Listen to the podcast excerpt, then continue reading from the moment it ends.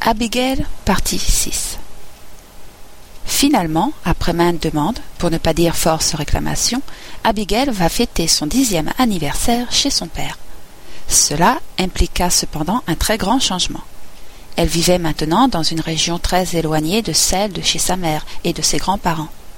Il était dur pour elle d'avoir à les quitter, d'avoir aussi à quitter ses amis, son école, sa forêt et tout ce qu'elle avait fait son monde. Mais peu importait, elle était avec son frère et sa sœur. Elle ne pouvait choisir entre son père et sa mère, et elle ne pouvait avoir les deux. L'autre fait dont elle eut à accepter était la femme vivant avec son père.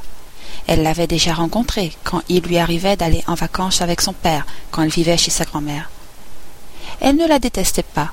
Elle était assez gentille, mais Abigail ne se sentait pas à l'aise ni avec elle ni avec sa famille d'adoption. Enfin, c'était comme ça, et elle prenait le meilleur de tout ce qui lui arrivait. Elle était d'un naturel positif et enthousiaste. Il y avait des hauts et des bas. Elle se sentait moins proche de son frère qui avait tellement changé. Peut-être était-ce dû qu'il s'avançait en âge. Elle aurait voulu être plus complice avec son père, mais cela bloquait. Elle continuait aussi à aller en vacances chez sa mère, en seule compagnie de sa sœur, car son frère les boudait. Il voulait y aller, mais seul. Les jours, les mois et les années passaient. Le manque de sa mère lui pesait de plus en plus, et même le fait d'être entourée n'y faisait rien. Un jour, elle parla à sa sœur, car elle avait peur de blesser son père. Pour connaître son état d'esprit, en voici un exemple.